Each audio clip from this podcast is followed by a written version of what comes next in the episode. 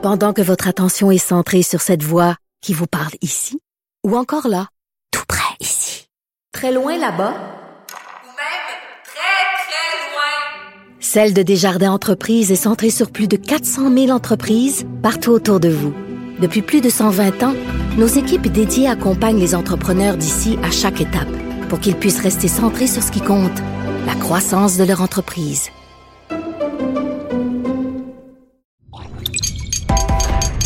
Cube Radio, il connaît tous les dessous de la politique. Chef du bureau d'enquête de l'Assemblée nationale. Antoine Robitaille. Là-haut sur la colline. Là-haut sur la colline. Cube Radio. Bon mercredi à tous. Aujourd'hui à l'émission, Sylvain Gaudreau du Parti québécois critique la surenchère actuelle entre les partis politiques, à savoir lequel allait promettre les cibles de réduction d'émissions de gaz à effet de serre les plus élevées. On questionne aussi l'ancien ministre des Transports de Pauline Marois sur la possible carboneutralité du troisième lien dont l'actuel ministre caquiste François Bonnardel a parlé mardi. Mais d'abord, mais d'abord, c'est l'heure de notre rencontre quotidienne avec Rémi Nadeau. Cube Radio. Les rencontres de l'heure. Rémi Nadeau et Antoine Robitaille. La rencontre Nadeau-Robitaille. Et bonjour Rémi Nadeau, Salut Antoine. chef de bureau, chef de bureau parlementaire à l'Assemblée nationale pour le journal et le journal. Danielle McCann, là, euh, l'ancienne ministre de la Santé, est-ce qu'elle a menti? Ben, je trouve que c'est pas concluant. Les partis d'opposition, ben je dis les partis d'opposition, les libéraux et les péquistes ont accusé Daniel McCann d'avoir menti sous serment à l'enquête de la coroner sur les CHSLD, euh, les décès en CHSLD lors de la, de la première vague de pandémie. Ce que j'appelle l'hécatombe. Oui, et, euh, et honnêtement, euh, avec ce qui s'est passé hier, le fait que la protectrice du citoyen a dit que euh, les CHSLD n'avaient pas été euh, avisés de la menace là, avant le mois de mars. Euh, bon, je, je- je m'attendais honnêtement à voir une Danielle McCann plus ébranlée que ça. Et euh, je l'ai trouvé quand même assez solide ce matin lorsqu'elle est allée euh, répondre. commencé par dire quand même qu'elle était bouleversée par ce qui se disait sur elle dans l'espace public. Ouais. Et euh, Mais elle a eu. mais elle avait quand même des éléments pour répondre Oui, aux mais- accusations. Et j'ai trouvé qu'elle avait de l'aplomb dans les circonstances où, comme je te disais, là, euh, avec euh, le, le gouvernement Legault a passé un mauvais quart d'heure hier à la période de questions, on en a parlé, tout ça. Ça revenait comme sur ses épaules, le fait qu'elle était comme contredite, dans le fond, sa version était contredite par la, la protectrice du citoyen. Mais voici donc, elle, elle- elle nous montre aujourd'hui, avant la période de questions, une lettre qui a été envoyée euh, au coordonnateur euh, de sécurité civile au sein des établissements de santé. Et là, c'est sûr que c'est écrit un peu en langage de fonctionnaire. Puis, on, on peut dire que il n'y a pas le mot CHSLD dans la lettre, c'est vrai. C'est ça. Il n'est pas là. Mais il n'y a pas le mot non plus hôpital, il n'y a pas le mot. euh, C'est bon. comme ça qu'elle s'est défendue, effectivement. Oui. En Et- disant les établissements, donc ça voulait dire tous les établissements. C'est ça. Et dans la lettre, quand même, effectivement, qui a été envoyée le 28 janvier. Bon, d'abord, euh, Mme McCann dit que le 22 janvier, là, il y a eu une rencontre. Les PDG euh, des six CCIUS ont été enjoints à se préparer. Et le 28 janvier, une lettre est envoyée au coordonnateur de sécurité, sécurité civile pour leur demander d'être prêts dans leur établissement. Et là, le mot établissement, c'est leur établissement au pluriel. Euh, et on va écouter donc déjà Daniel McCann qui a parlé donc de cette procédure-là qui est quand même plutôt rarissime. C'est une mesure d'urgence. On ne prend pas ça à la légère et on ne fait pas ça souvent dans le réseau. Alors, par cette action, nous avons donc demandé à chaque CCCIUS de mettre sur pied leur centre de coordination en sécurité civile et de mettre leur plan à jour. Il faut se rappeler que les CIUS et les CIS sont nés de la fusion d'établissements, tels que les hôpitaux, les centres jeunesse, les CLSC, mais aussi les CHSLD. Quand on parle, et je cite, dans la lettre du déploiement des mécanismes de sécurité civile dans vos établissements, c'est de tous les établissements dont on parle.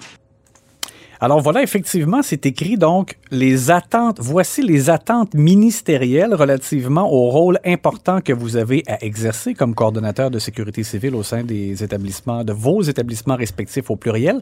Et là, il y a vraiment plusieurs éléments. Coordonner la mise en place de mesures et actions requises pour votre établissement en réponse aux besoins. Euh, on demande d'effectuer un suivi rigoureux, de veiller à mobiliser ou à recourir aux ressources nécessaires pour la conduite de l'opération, euh, s'assurer que les interventions, tous secteurs confondus, s'inscrivent dans un ordre de priorité, etc., etc. Comme tu dis, c'est du langage de fonctionnaire. Oui, mais ah oui, et un élément important, veillez à ce que les mécanismes de garde de sécurité civile 24/7 de votre établissement soient pleinement fonctionnels afin de garantir une capacité de réaction en tout temps. Donc c'est quand même, on voit qu'on on peut pas dire que ils se font pas demander d'être prêts, de préparer le terrain et préparer, bon. Alors tout ça pour dire que je comprends que la, ce que je décode, c'est que la protectrice du citoyen, elle, elle le prend de, de l'angle des CHSLD et visiblement, c'est comme si ça s'était pas vraiment rendu à eux avant le mois de mars, mais le ministère, en fait, la, la ministre de l'époque, Mme McCann, elle, peut... Ce que François Legault a dit, Oui. qu'avant le mois de mars, on n'avait pas d'indication claire. Oui, exactement. Ce qui peut apparaître contradictoire un peu avec mais- ce que mais- Mme McCann dit. C'est ça, mais elle, quand même, a dit, garde, on a envoyé ça, là, donc il devait se préparer. Alors, elle, elle, elle, elle ne rejette pas non plus complètement la responsabilité sur les autres. Elle dit, j'ai une responsabilité, la responsabilité, c'est la ministre, mais bon, elle, elle a cette lettre-là et elle dit qu'après ça, ben, c'est une responsabilité partagée avec les gestionnaires, c'est une collaboration, etc. Euh, et, et- elle a dit, là, sur le plan humain, je suis tellement triste là, en parlant des, des événements qui se sont Oui. déroulés. Et elle a dit en anglais, je vais devoir vivre avec ça pour le reste de ma vie. C'est vrai. Euh, donc, je- moi, honnêtement, j'ai j'ai trouvé que dans les circonstances, là, euh, elle a. euh, je trouve qu'elle a euh, diminué les, risques que l'opposition euh, ait des munitions encore énormément dans les prochains jours. Je pense qu'elle a comme, euh, dans les circonstances, bien fait. C'est l'heure maintenant de l'analyse sportive d'une autre période de questions qui a été pas mal sportive.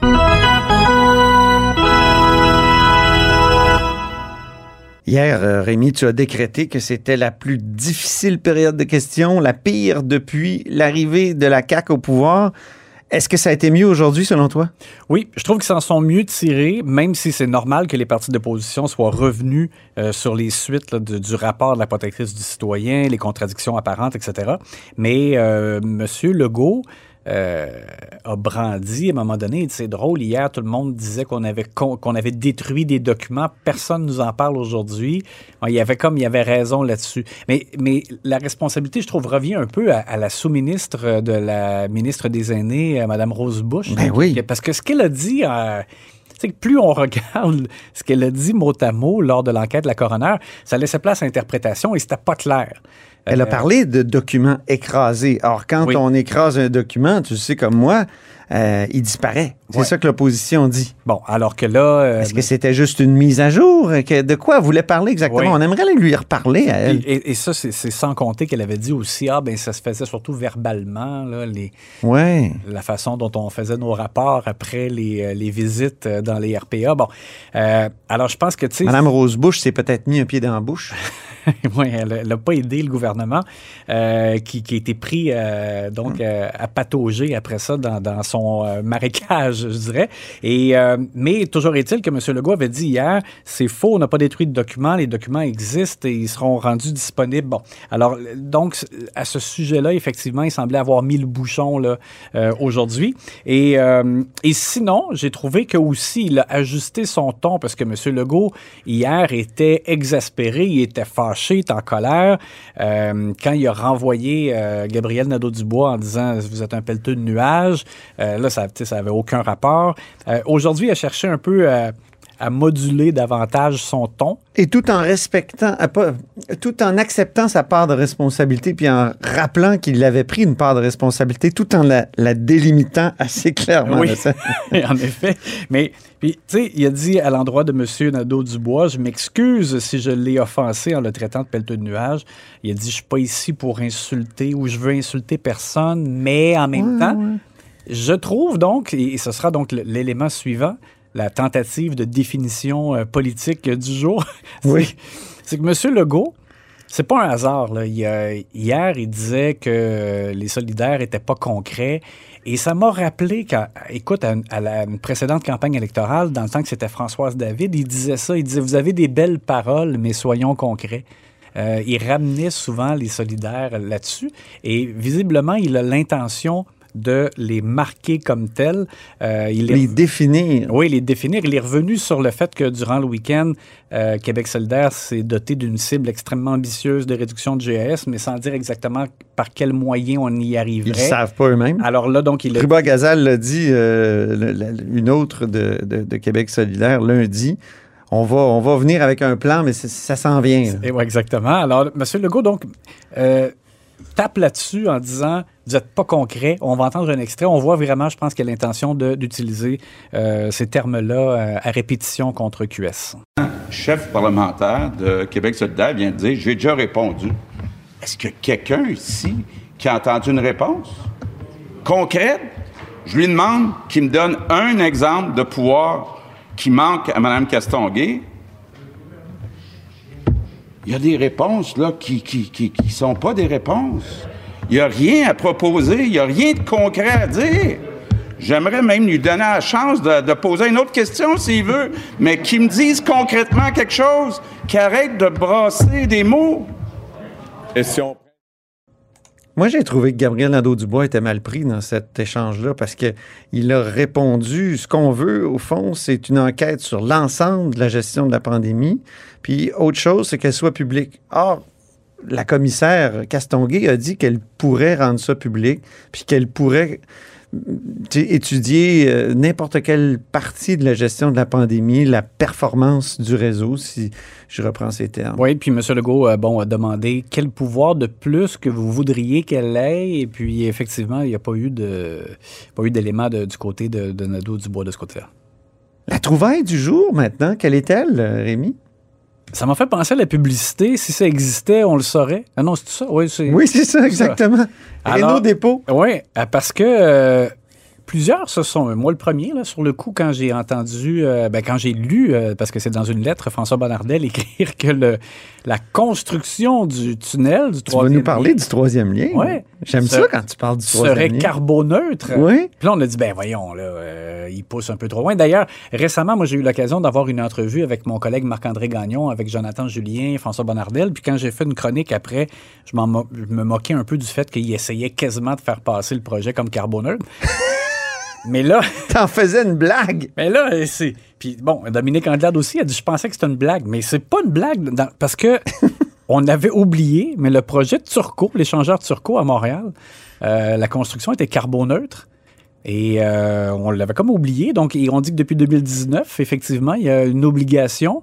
Euh, on va écouter un extrait là-dessus, Oui, c'est ça. C'est Geneviève Lajoie qui, qui a parlé au ministre Bonnardel. juste à l'entrée du Conseil des ministres, dehors, c'est- pas long. Ils sont là. Ils sont Même- là, sérieusement, mais ils ont ouais. été plantés. Même chose pour le pont. Il y a la Violette qui va être Il y en a combien Pour pour, le- Turco? J'ai pas les chiffres, euh, j'ai pas les chiffres exacts, mais le projet de Turco qui a coûté près de 4 milliards est carboneutre. Donc, Euh, on les a, les chiffres. Donc, c'est 9000 arbres et 61 000 arbustes. Il y a une forêt turco. Il y a une forêt Turco? Ça parle au diable.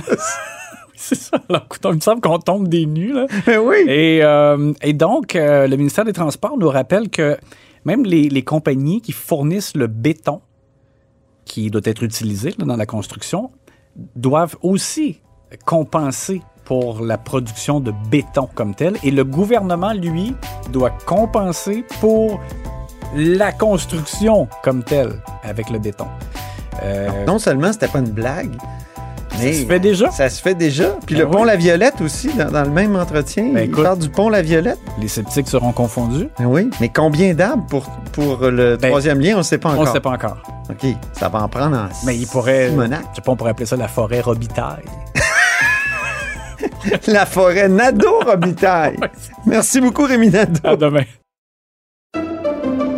Pendant que votre attention est centrée sur vos urgences du matin, vos réunions d'affaires du midi, votre retour à la maison ou votre emploi du soir, celle de Desjardins Entreprises est centrée sur plus de 400 000 entreprises à toute heure du jour. Grâce à notre connaissance des secteurs d'activité et à notre accompagnement spécialisé, nous aidons les entrepreneurs à relever chaque défi pour qu'ils puissent rester centrés sur ce qui compte, le développement de leur entreprise.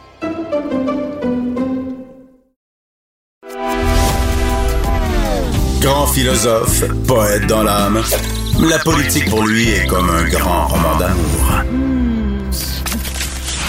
Vous écoutez Antoine Robitaille, là-haut sur la colline. Québec solidaire annonçait en fin de semaine euh, que sa cible de réduction d'émissions de GES, si jamais il venait, il prenait le pouvoir, serait de d'au moins 55% par rapport au niveau de 1990 d'ici 2030 en se rapprochant le plus possible de la cible de 65% On en parle avec un adversaire de Québec solidaire, Sylvain Gaudreau, qui est député de Jonquière du Parti québécois. Bonjour. Oui, bonjour, Antoine. 55% 65% au PQ, est-ce que vous faites mieux que ça? Ben, moi, je trouve que deux choses. D'abord, euh, ça ressemble à une vente aux enchères. Qui, euh, qui dit mieux euh, et qui, qui, va, qui va miser le plus haut? Euh, écoutez, on souhaite tous là, avoir 65 de, de, moins là, sur euh, la base de 1990 pour 2030. Mais il faut euh, il faut l'atteindre. C'est surtout ça le problème. La deuxième chose, c'est que c'est un désaveu envers Gabriel Nadeau-Dubois parce que lui, comme chef parlementaire et son caucus, proposait 45% de moins sur la base de 1990. Et rendu sur le plancher de son congrès, ben, les membres de QS lui ont infligé une, euh, une rebuffade, une gifle, en disant non, il faut que ça soit 65% Finalement, ils ont tiré une ligne à 55% Mais juste ce processus-là démontre à quel point ils sont pas sérieux puis ils sont pas prêts Mhm. parce qu'on peut pas Mais, mais je veux dire, ça. tous les, tous les politiciens ont déjà reçu des gifs de leurs militants. Je- vous, vous avez même pas été élu comme chef. Je ne veux pas être méchant, là, mais... oui, oui, je, je comprends. Je dis pas le contraire. OK. Et euh, je dis que c'est- je dis que cet événement-là est une gifle parce qu'il avait pas il avait pas préparé euh, visiblement là c'est euh, sa proposition auprès des membres euh, auprès des membres de QS. Là. Mais moi, ce que je trouve fascinant, c'est que il arrive comme ça publiquement dans un congrès en disant 45, ah non, ça va être 65, ah non, tiens, on va couper la poire en deux, ce sera 55, idéalement 65 Ouais.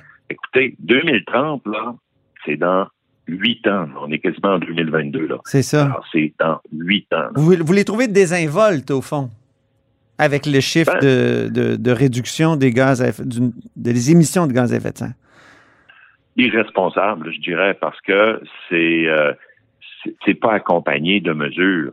Alors moi, je suis euh, favorable à revoir les cibles de gaz à effet de serre, mais il faut que chaque révision euh, soit accompagnée euh, d'un calcul pour voir comment on va atteindre cette euh, cette cible, comment on va réduire les euh, les, les, les CO2, le méthane, etc.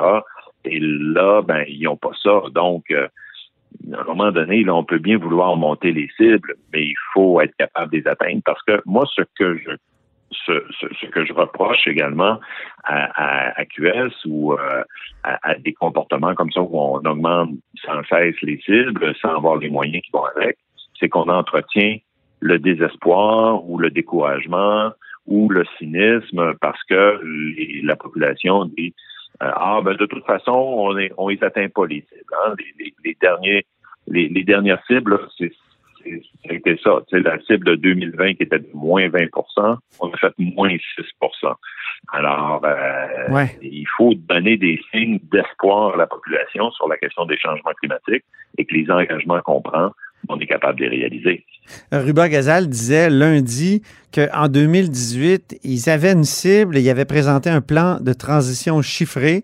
Et là, ils vont travailler, maintenant qu'ils ont la cible, sur le plan de tran- transition qu'ils vont présenter lors de la campagne de 2022.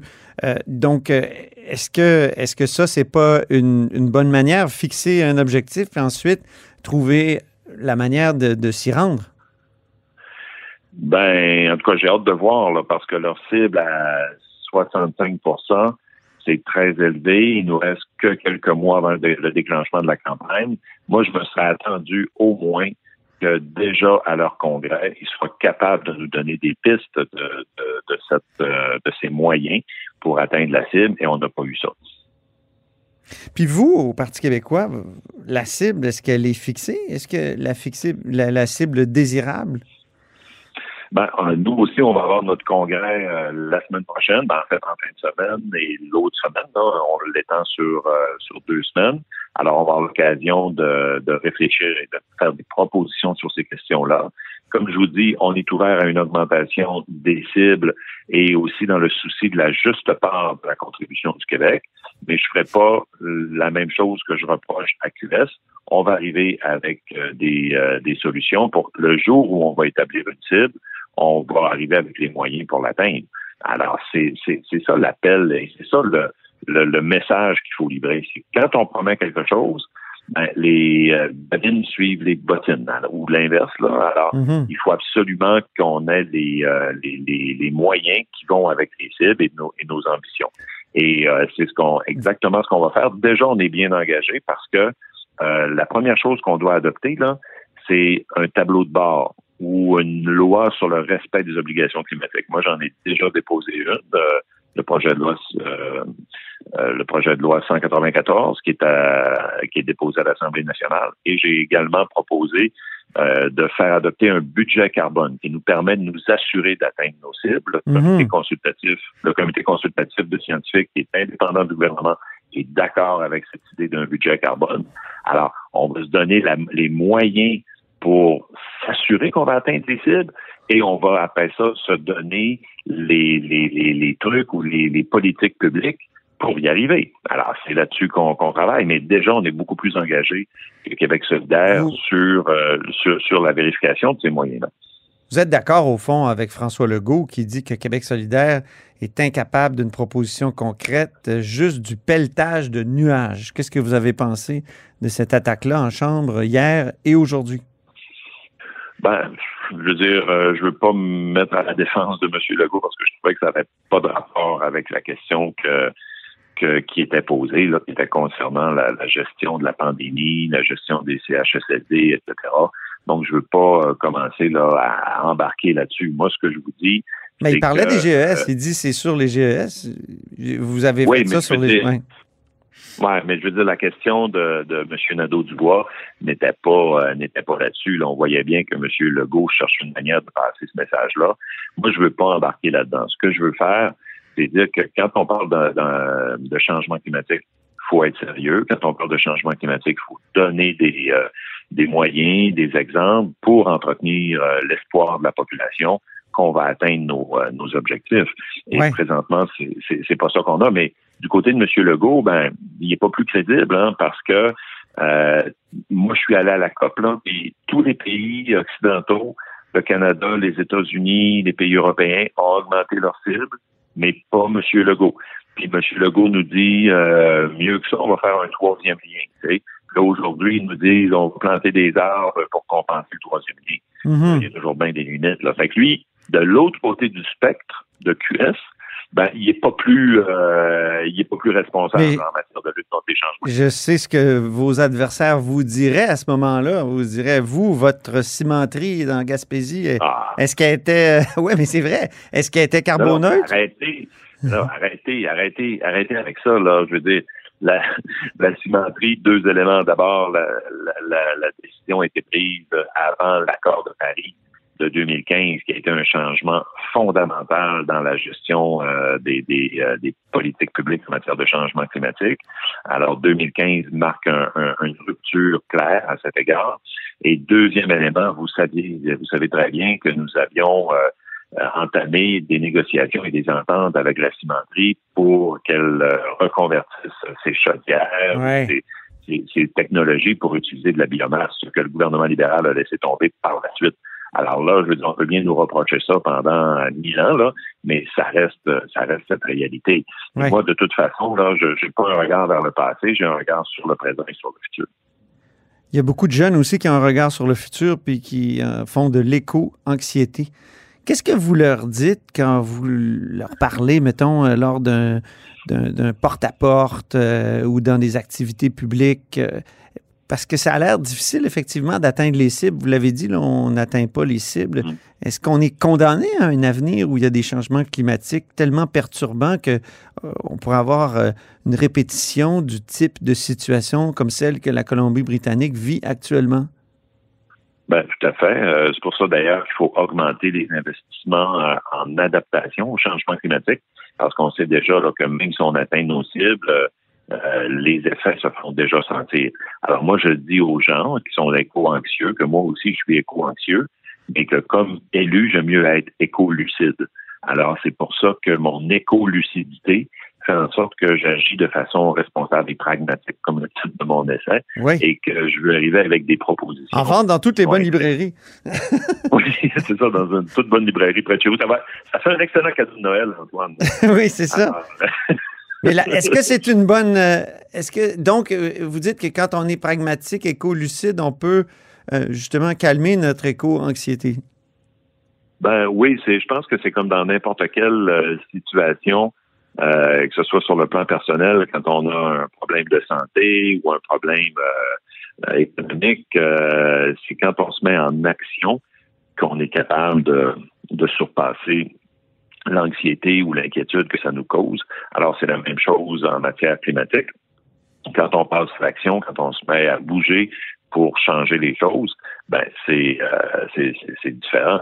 Alors euh, moi c'est ça. Je, en politique, j'ai choisi de passer à l'action. Euh, j'ai fait faire, euh, j'ai j'ai fait adopter cette unanimité plusieurs euh, motions en matière d'environnement à l'Assemblée nationale. J'ai déposé un projet de loi sur la transition juste qui a été appuyé par la FTQ, le, plus, le syndicat avec le plus de membres au Québec.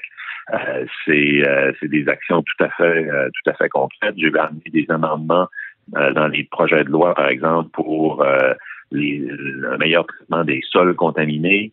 Euh, c'est des actions hyper concrètes. Fait que moi, ça, ça, ça vient calmer mon éco-anxiété quand je me mets en action. Mhm. Le troisième lien, maintenant, euh, le ministre dit qu'il peut être carboneutre, comme tous les grands projets doivent l'être euh, selon les, euh, les dernières lois qui ont été adoptées. Pensez-vous que ça peut être possible d'avoir un tunnel de, de 8 km carboneutre? Non. Vous qui avez été ministre des Transports, là. Non, c'est impossible. C'est impossible. là. Je veux dire, euh, il y, a, il y a une limite à la à l'éco-blanchiment là quand même. Là. Je veux dire, on peut euh, rendre carboneutre euh, un déplacement en avion, euh, des, dépla- des, des, des transports euh, sur quelques distances que ce soit, euh, euh, sur un certain nombre de constructions. euh, mais là, un tunnel de 10 milliards de dollars euh, qui va venir augmenter euh, l'étalement urbain euh, et qui, euh, qui, qui- va en plus utiliser euh, des tonnes de béton. euh, donc, non, là, euh, je, je, ça, là, pour moi, c'est de c'est de l'éco-blanchiment ou ce qu'on appelle euh, le greenwashing. là. Pour moi, c'est de ça relève de ce de, de, de ce niveau. Allez-vous être candidat aux prochaines élections? euh? Je dois vous la poser à chaque fois qu'on se parle, Sylvain. Ouais. Vous savez, quand, quand j'étais jeune, il y avait une série là, pour les enfants qui s'appelait Un bon exemple de.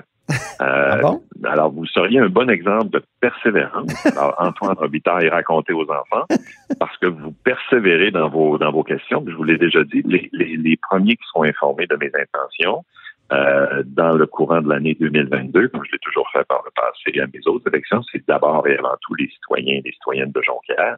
Mais je peux vous dire que je suis très heureux dans le travail que je fais et euh, dans la représentation des gens de Jonquière. Et c'est à eux que je vais, à eux et à elles que je vais que je vais faire part de mes intentions dans l'année 2022. Allez-vous prêter main forte à, à Pierre Nantel dans Marie-Victorin? Parce que Pierre Nantel s'y présente comme. euh, en tout cas, il est candidat à l'investiture. là. Oui, oui, comme je l'ai fait à toutes les élections partielles depuis que je suis député, je, je vais aller donner des coups de main. euh, je me souviens dans Jean Talon, euh, on avait été également dans Richelieu avec Sylvain Rochon, j'avais été dans Bonaventure, euh, à chaque dans Chicoutimi, évidemment, euh, quand Stéphane Bédard a quitté. Euh, J'ai donné des coups de main dans toutes les élections partielles euh, et je vais le faire euh, avec grand plaisir dans ma vie. Bien, ben merci beaucoup. euh, Merci beaucoup, euh, Sylvain Gaudreau. Merci euh, et puis euh, à la prochaine. Au plaisir, salut. Et c'est ainsi que se termine La haut sur la colline en ce mercredi. Merci beaucoup d'avoir été des nôtres. N'hésitez surtout pas à diffuser vos segments préférés sur vos réseaux. Et je vous dis à demain. Cube Radio.